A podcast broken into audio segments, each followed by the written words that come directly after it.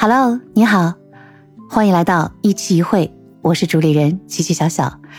今天聊一聊 I believe，日语呢叫心机的。为什么要聊这个词儿呢？我在上海浦东，我所待的小区呢，呃，荣幸的成为了，荣幸被官封了，成为了防范区。这个呢是在四月十六号开始的，其实四月十五号呢，网上又传了一些信息，意思说再继续静默一周什么的。看到那一刻，内心是有点愤懑的，但是我对自己说，要相信这是谣言，应该按照思维逻辑来说，那个逻辑是不通的呀，对吧？我就默默的给自己想，就看明天了，就没想到四月十六号那天非常 lucky。莫名的在某 A P P 上还抢到了一份菜，同时呢，就是下午的时候呢，小区管理者通知我们，每户人家呢可以去领一张通行证，哎，一个人外出，外出时间是两小时。大家关在这个小区太久了，所以第一天呢，大家都可以去出去。第二天开始呢，前排楼和后排楼互相交换上下午的时间。其实也不希望人们过多的呃走出去，因为觉得外面大家还没有完全放开嘛。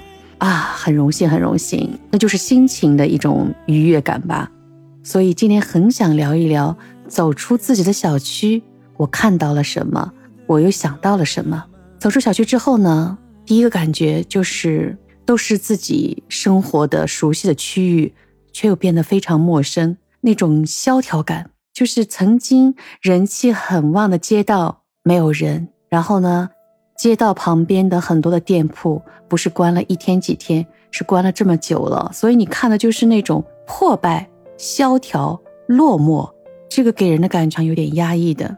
呃，第一天出去的时候呢，我自己就默默在想，好久没运动了，我想去江边看一看，然后走到滨江健身道旁边，也是没有人的，对我来讲是非常安全的。望着黄浦江上，连轮渡都停了。远处望到的杨浦大桥上，也是难得看到一辆车经过。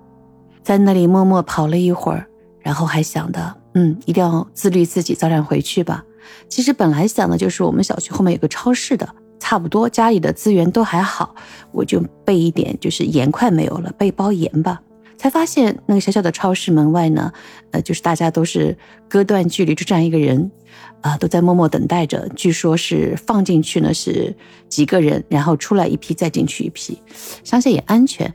但是我觉得我又没那么急迫，所以先回家吧，因为每天都可以出来嘛。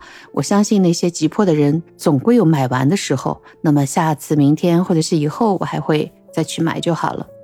后来才发现，因为有两天了嘛。今天录制节目的时候是四月十九号，这两三天观察下来是这样的，就是说，首先他不让你进去，现在成了一种不让你进门，就是你在门外隔着玻璃说明你要的东西。我觉得超市应该是自由自在的，对吧？我去选择，啊，对我呢，我只要买一包盐，我估计会被他们，就是可能会鄙视吧，打个引号啊，因为大家都是大包小包的买。而且我听说我们的小区的大群里面传说这个超市的老板管辖的员工有态度特别不好的，他们就觉得啊，你我们连饭都吃不上，你你们来了就还光买调味品呀？嗯，可能他们希望他们这样开着门，仍然希望你大批的采购吧。如果是在疫情前的话呢，这些小超市对我们来讲就是一个后花园，往往是炒菜炒的一半，啊，酱油没有了，跑去拎瓶酱油的地方。一般现在都是网络上购买比较多嘛，但是他现在也就是，我发现很多的我们小区的居民出去之后，仍然在大批的采购，比方说两袋米背回去啊，还有就是。走到了附近的菜场，其实那个菜场吧是这样的，它是封着的，因为有根线拉着。但是它的那个虾打，就是那个卷帘门呢，是有一个下面留条缝的。你去敲敲门，他仍然会从里面问你要什么。据说很多的邻居们也买了，但听听价格呢，也是和平时相比贵很多。对我来讲，我认为。那有很多潜伏性的因素，因为他那里有很多跑腿的小哥，还有就是快递员们都过去，这种不确定性更多，所以我决定不去碰他们。这两天在外面走下来之后呢，仍然感觉还没有完全的能够恢复到正常的生活，但是已经是在自己的信念之下，我已经能够出去了。和别的还关在自己小区的那些朋友们相比，我是够幸福的了。所以我每天都会珍惜这个时间出去运动也好，走走看看。我相信刚才所谓的那些萧条、那些落寞、那些荒芜的感觉一定会改变的。还有一个就是刚才我提到的人们的这个心态。当然，我家里人口少，就我们小区里可能最多一个家里。人口多的话有六七口呢，我觉得有小孩两个的，还有长辈们在一起，三代之家，对他们来讲食材的消耗是非常非常大的。同时呢，我还在街上看到一个情景，就是那些还在管控区啊、风控区的那些小区的门外呢，除了有蓝色的大盆子，还有就是全副武装的大白以外呢，还有成山一样堆在那里的垃圾。上海的垃圾呢是干湿分离的，湿的呢是咖啡色。干的呢，可能是黑色的，对吧？如果我没记错的话，但是又多了一个黄色的一个垃圾袋，那里面应该是志愿者啊，或者是就是穿着防护服的这种感染源有关的垃圾，作为医疗废弃物放在那个黄色袋子里。看着那些都是一种沉重感。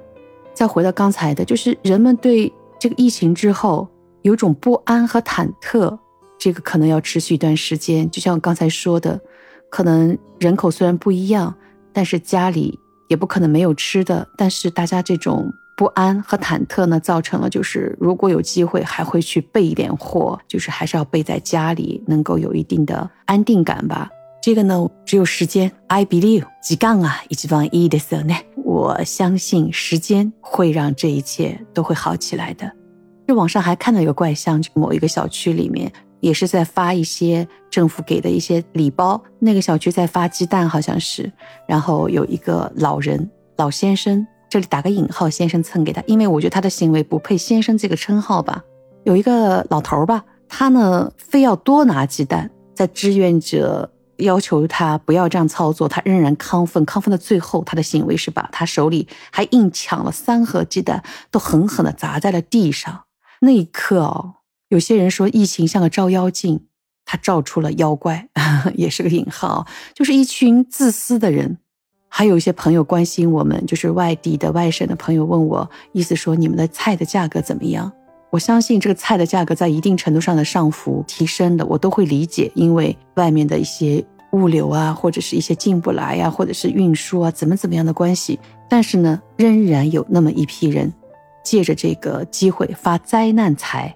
这样的人一定是存在的。我也看到一些视频，团购也给大家带来了生活在最困难的时候的一些食材、一些资源的一些保障。但是呢，也的确有一些奇葩的操作。所有这一些，我相信，I believe，它都会消失。而这些人诚心故意，甚至有些人还传说，这样一帮人还希望疫情永远存在。我觉得这种蠢人。这种自私的、愚蠢的人，他一定是一个非常短视的行为。